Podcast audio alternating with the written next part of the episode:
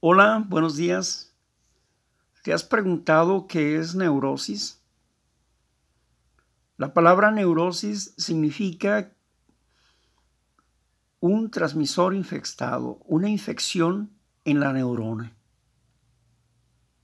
¿Y cómo se puede infestar una neurona? Una neurona se infesta a través de una idea, un pensamiento equivocado. A través de las neuronas viajan imágenes y sonidos. Y algunas de estas eh, se usan para capturar, para almacenar ideas. Así que eh, tenemos una infección dentro de nuestras neuronas. Por eso estamos enfermos de neurosis. La energía que viaja en los neurotransmisores es una energía que podríamos decir que es, es el espíritu. Jesús dijo, mi palabra es espíritu y es vida. La palabra es espíritu y la palabra viaja a través de nuestras neuronas. Pero nos hemos enfermado por las ideas. Por las ideas que hemos aprendido a través de una inteligencia emocional y también a través de la memoria de un sinfín de actos y acciones que hemos vivido. Por lo tanto, traemos un patrón de conducta condicionado por una idea equivocada hemos estado practicando el egoísmo desde antes de nacer. Y usted pudiera decir, ¿cómo es posible eso? ¿Cómo es posible que yo, siendo un bebé, vaya a practicar el egoísmo? Si veo a un bebé y, y es hermoso, y es limpio y no habla nada, y no hace nada malo ha hecho ese bebé. El bebé no ha hecho nada malo, pero su historia no viene en blanco. Trae una historia de pecado, del pecado de papá, del abuelo y de los tatarabuelos. Y pecado significa error, falta a Dios. Es decir, que ha roto con las leyes de Dios. Y esto está en la genética humana. Aparte de eso, el crecimiento dentro del vientre de mamá recibió las emociones de mamá y a través de esas emociones aprendió. Tuvo un aprendizaje emocional. Así que el bebé no está del todo en blanco. Por eso él aprende a manipular por su egoísmo. El niño, sin que hable, manipula a los padres. Él sabe que cuando llora las personas llegan, lo atienden y siente placer, y siente gozo, siente alegría. Así que cada vez quiere estar dando la misma orden para que aparezcan los adultos que lo van a querer, que lo van a acariciar, que le van a hablar, que lo van a cargar, que lo van a alimentar, que lo van a cubrir. El bebé, aunque no razona,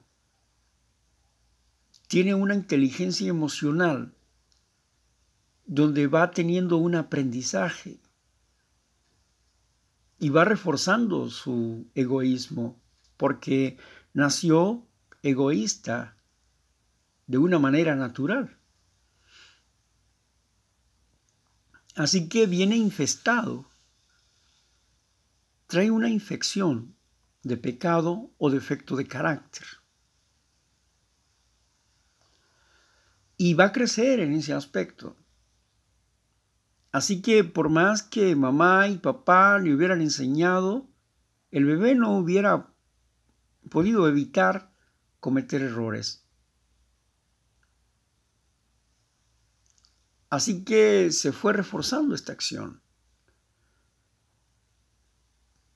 El temor y el dolor son rasgos particulares del instinto natural. La necesidad de amar y la necesidad de ser amado es la base del instinto natural que es parte del egoísmo. El niño tiene que aprender a desprenderse del egoísmo para que pueda desarrollar la cualidad del amor. Sin embargo, hemos nacido incompletos. Nosotros poseemos básicamente dos energías de amor propio, el filios y el eros. Estas dos energías, filios y eros, que son parte del amor propio, pero estas dos energías no tienen equilibrio. Necesitan del amor agape, que proviene del amor de Dios, del Espíritu de Dios. En otras palabras, mi espíritu, que es filios y eros, que es mi espíritu humano, necesita del Espíritu de Dios, que es agape, que significa un amor desinteresado. Y es el que le da equilibrio a estos dos amores. Cuando e, estos dos, que conforman el espíritu humano, el filios y el eros, el amor, el amor filios, el amor de familia, de amigos, el amor de novios inclusive, y el eros, el amor, el amor de la sexualidad. Como van unidos estos dos, se pudiera confundir, pero el aprendizaje moral es el que hace la división. El aprendizaje moral es el que dice este es mamá, este es papá, este y va clasificando a las personas para determinar ciertas relaciones. Y esto ya vemos en el asunto del razonamiento. Pero instintivamente no tenemos valores de ese tipo. Necesitamos aprenderlos. Y los adultos nos van enseñando esos valores. Así que una persona que nace dentro de un mundo que no le enseñan valores, pues para él no hay diferencia entre mamá, papá o los hermanos. Y puede tener todo tipo de relaciones con ellos sin sentirse culpables. Absolutamente de nada. Pero está la ley genética y está una ley espiritual, una ley espiritual que es de la conciencia, que no es la conciencia humana, sino es una ley espiritual que es, que es aparte del humano, aparte de la conciencia humana. Es una ley que rige a la conciencia.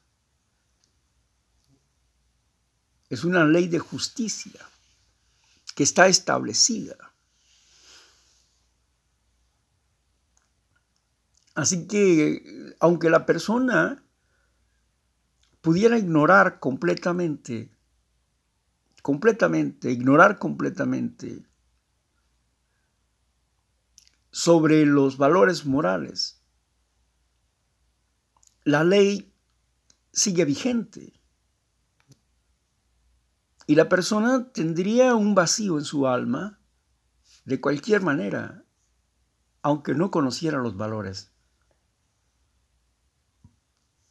porque está violentando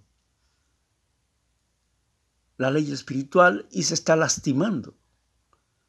El dolor y el miedo son naturales, en el humano. Así que cuando unimos nuestro espíritu humano, que es la condición de filios y eros, cuando nos unimos a Agape, al entendimiento Agape, a la energía del Espíritu de Dios, surge de esta experiencia, surge el amor estorges. Y estorges es la experiencia de nuestra relación con Dios, el aprendizaje y la práctica de valores, de acuerdo al pensamiento de Dios, de acuerdo a la ley de la conciencia espiritual, que no es la conciencia humana. La conciencia espiritual es una regla, es una ley establecida fuera del hombre que produce un pago positivo o un pago negativo de acuerdo al comportamiento humano, de acuerdo a su pensamiento y sus acciones. Así que hemos nacido bajo la condición egoísta. Y el miedo y el dolor el miedo se traduce en dolor emocional y el miedo y el dolor son condicionantes para que nosotros analicemos, para que nosotros valoremos y producen estados anímicos o estados del alma. Y estos estados anímicos, como la soledad, la tristeza, la ansiedad, son estados anímicos. ¿Y por qué se producen? Se producen porque tenemos una carencia o porque hemos estado caminando en contra de la regla de Dios sin saberlo. La ley espiritual. Hemos estado viajando contra la ley espiritual sin saberlo.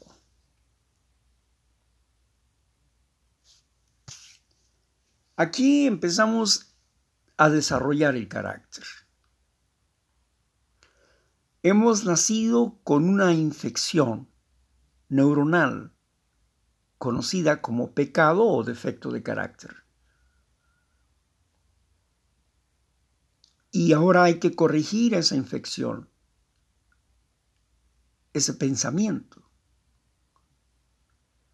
Pero nosotros podemos hacer algunas reformas,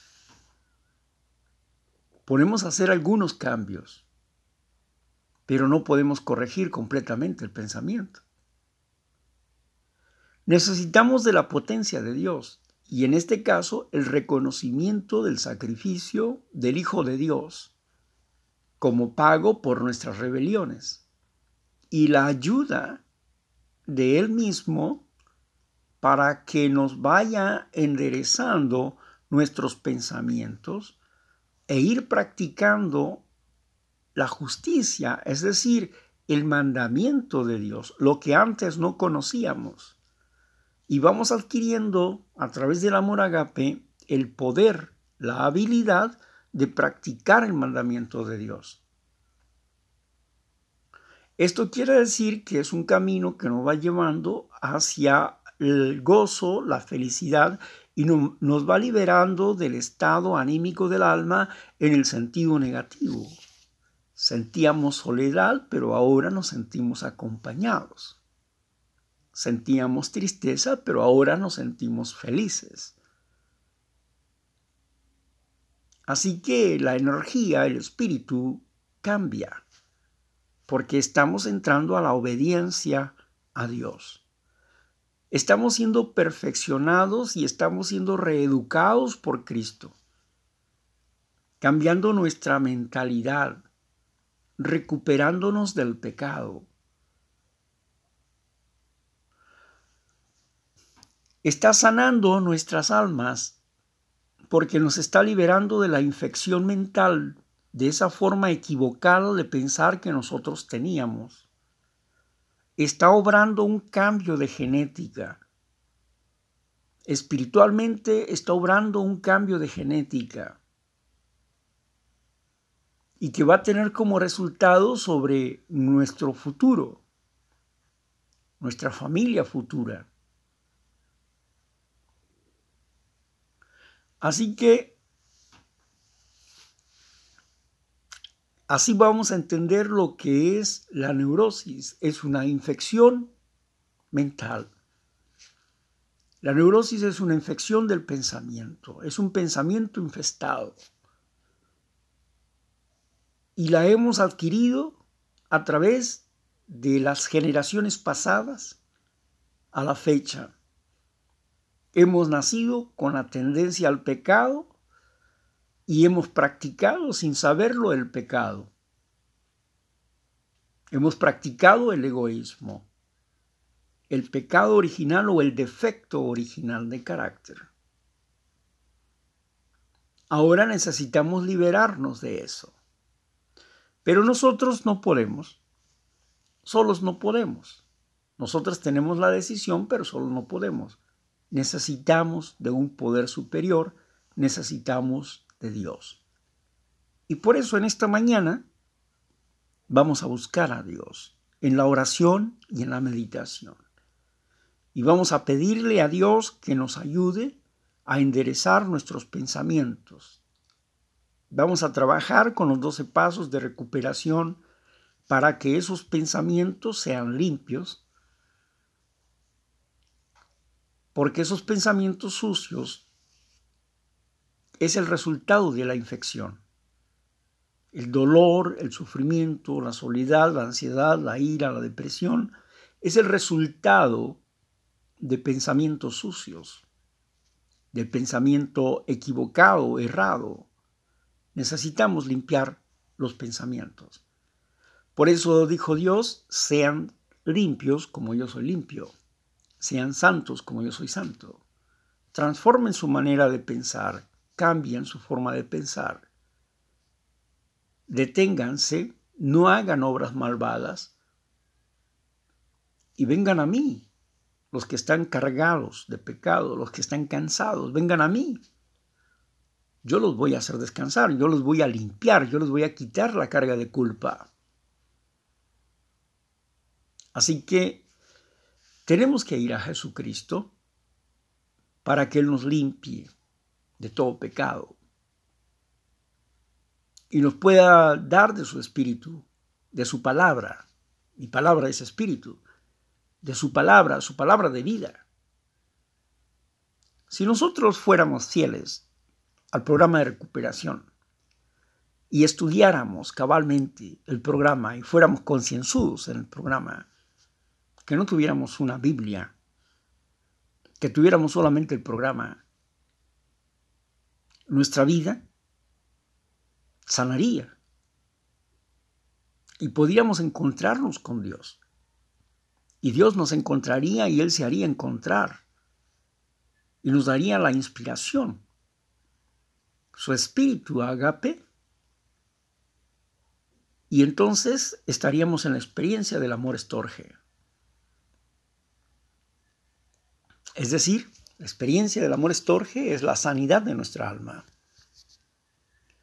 Conforme vamos creciendo en la experiencia de este amor estorges, vamos, vamos creciendo en sanidad, vamos recuperándonos en el camino. Este es un programa de recuperación espiritual y vamos recuperándonos el camino. Nuestro nuestro cuerpo puede irse acabando, agotando, pero nuestro espíritu va sanando.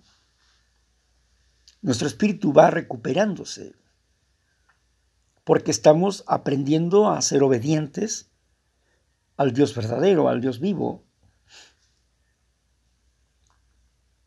Y va liberándonos de las mentiras interiores que hemos aprendido y va corrigiendo esos aspectos. Así que cuando llegamos a la firme convicción de que somos enfermos espirituales, enfermos del alma, enfermos del pensamiento, y que tenemos una genética enfermiza, pero que la única forma de sanar es tener una experiencia espiritual, una relación espiritual concreta y directa con Dios. Es la única forma. No hay otro camino. Así que tenemos que provocar esa experiencia. Y la forma de provocar esa experiencia es intentar poner nuestra vida y nuestra voluntad al cuidado de Dios. ¿Qué quiere decir ponernos en sus manos, en sus brazos? Ponernos a su cuidado para que Él nos diga cómo vamos a comportarnos. No significa que vamos a ir y, y, bueno, aquí estoy, maneja mi vida, ¿no? No, Dios no quiere manejar nuestras vidas. Dios quiere que nosotros manejemos la vida. Él quiere enseñarnos a manejar nuestras vidas, a tener dominio sobre el instinto. Cuando Él dice, Jesucristo dice, yo he vencido al mundo, que no, no tengas miedo porque yo he vencido al mundo. Esto significa que yo también puedo vencer al mundo, o sea, puedo vencer a esta sociedad. Puedo vencer la forma de pensar de de 20, 40, mil, un millón de personas. Puedo vencer esa manera de pensar. Yo he vencido al mundo. Y ustedes también van a ser vencedores. En otras palabras, Jesús nos está preparando para que nosotros seamos vencedores. Por eso la frase más que vencedores en Cristo Jesús. O sea, somos vencedores y algo más todavía. Por eso es importante tener nuestra mente inmersa en las cosas de Dios, en lo que yo tengo que hacer, en el trabajo que yo tengo que hacer. Hacer la escritura del cuarto paso para conciliarse con Dios, para entender de dónde yo vengo equivocado, de dónde vengo cometiendo faltas, errores y por qué causas. ¿A quién dañé y quiénes me dañaron y por qué? Cuando llego a ese punto, quiere decir que estoy haciendo un análisis moral. Un análisis moral. Decíamos que la moral es la parte que nos hace diferenciar entre mamá, papá, tío, esposa y amigos, etcétera. Y nos dice, el mandamiento dice, no cometas adulterio, es decir, no tengas relaciones con la esposa de tus amigos o con el esposo de tus amigas. No, no tengas relaciones con otras personas que ya tienen una relación. Y eso cuando tenemos una, cuando tenemos una relación adúltera, estamos violentando el mandamiento de Dios. Y va a haber consecuencias. Aunque ignores, aunque digas que con un baño se te quita todo, no es cierto. Porque la ley está sobre ti. Está demandando la ley que tú debes de morir. Y por ese error tu espíritu humano lleva una infección en su interior, lleva un dolor interno, que tú quizás no lo percibas así, pero todos esos actos han producido un profundo vacío y una profunda culpabilidad, aunque tú no la veas como culpa, aunque tú razonablemente no lo veas como culpa. Todo esto es la enfermedad del pecado o la enfermedad del defecto de carácter. Lo que produjo un defecto de carácter es la violación a las leyes espirituales de Dios. Por eso tenemos que ponernos en paz con Dios, porque le hemos fallado, le hemos, hemos cometido faltas contra sus leyes. La paga del defecto de carácter es la muerte. La paga de practicar un defecto de carácter es la muerte. Y la muerte es soledad, tristeza, ansiedad, ira, depresión, soberbia, orgullo, codicia, avaricia, gula. Esa es la muerte, los frutos de la carne. Es la muerte. Son frutos de muerte. Tenemos que aprender a tener frutos de vida. Pero para aprender a tener frutos de vida necesitamos de un poder superior, del amor, de la fuente del amor, del poder del amor, para que nos dé ese amor agape y se convierta en nuestra relación con Dios un amor estorges.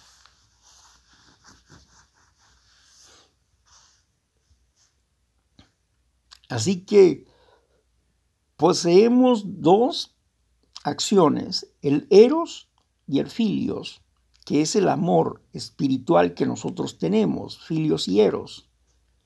Pero estos dos están desequilibrados, están locos, no tienen dominio porque necesitan del amor ágape y de los valores morales. Conocer las leyes de Dios y respetar las leyes de Dios. Cuando entramos en el cuarto paso y estamos reorganizando nuestras emociones, nuestras mentes, estamos sacándole una radiografía a, nuestro, a nuestros sentimientos, a nuestras emociones, de dónde se produjeron y por qué me siento de esta forma. Estoy tratando de ponerme en armonía porque voy a hacer una confesión a Dios de mis pecados, de mis defectos de carácter. Y voy a hacer una confesión a Dios para ser perdonados por Él. Yo acepto el sacrificio de Jesucristo para el perdón de mis pecados y me comprometo a pensar limpiamente y actuar limpiamente. Hago un pacto con Dios comprometiéndome a cambiar mi pensamiento y a cambiar mis actos me santifico y me consagro a Dios, purifico mi mente y me pongo al servicio de Dios. Claro que la práctica de la limpieza de la mente no es fácil porque va a haber una lucha, pero para esto necesito la espada de Dios, es decir, la palabra de Dios que va a darme el argumento para destruir la idea equivocada que está dentro de mí. Voy a derribar todo argumento que se levante en contra de Dios con la espada de Dios. Debo de estar dispuesto a eso. Debo de estar dispuesto a, a hacer ese trabajo. Por eso ya cuando llegamos, ya que hemos hecho la confesión, vamos ahora a la restauración, al sexto paso. Vamos a restaurarnos. Ya sacamos una lista de errores, de impotencias. Ahora vamos a trabajar en esas impotencias pecados que nos causan placeres, que nos gustan, que nos agradan o que ignoramos que existen en nosotros. Y vamos a trabajar en el sexto paso con eso. Porque es un trabajo de toda la vida, porque, porque no podemos verlo todo con claridad inmediatamente. Es un intento. Cada día es un intento. Es decir, en la parte del frente de la casa, cuando yo llegué a este lugar, había un gran basurero. Y cuando vi todo ese trabajo, yo solo no podía hacerlo en un día. Si lo iba a hacer solo, pero ¿qué tenía que hacer?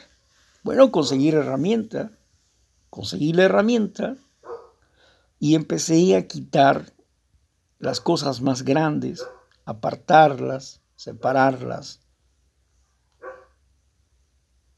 Y poco a poco fui quitando la basura del lugar, metiéndolas en bolsas, etcétera, un día, otro día y otro día, y barriendo y limpiando y así, cada día. Hoy en día la parte del terreno solo le queda una pequeña parte de basura, pero ha sido a través del tiempo y de la perseverancia que se ha logrado esa limpieza. El, el tener que hacerlo yo solo, entonces esto significa que me he estado esforzando por limpiar ese terreno y que iba todos los días un poquito y un poquito y un poquito y un poquito. Asimismo, la limpieza interna.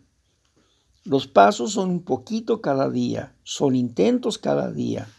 Intentos, ¿por qué? Por acabar con toda esa basura. En el primer intento, digamos que saqué una carretilla de basuras, o dos o tres bolsas de basura. En el segundo intento, saqué una bolsa en el tercer intento, otras dos bolsas.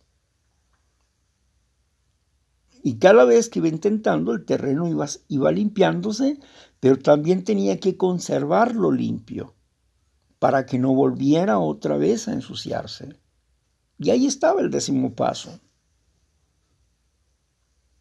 Todos los días tengo que hacer una limpieza mental de lo que ha pasado conmigo lo que he pensado, lo que he hecho o lo que he dejado de hacer. Y también tengo que hacer restauraciones emocionales, cambiar de actitud, de juicios sobre algunas cosas que obré mal. Por eso es que los pasos son de intentos. No se pueden dar completamente. Así que esas herramientas, los pasos de recuperación, están ahí para que los pongamos por obra todos los días. Por eso dice, practicar estos principios en todos nuestros asuntos. Vaya tarea. Yo no puedo llevarlo a cabo. No te desanimes, ninguno de nosotros ha podido mantenerse apegado a estos principios ni siquiera aproximada a la perfección. No estamos limpios.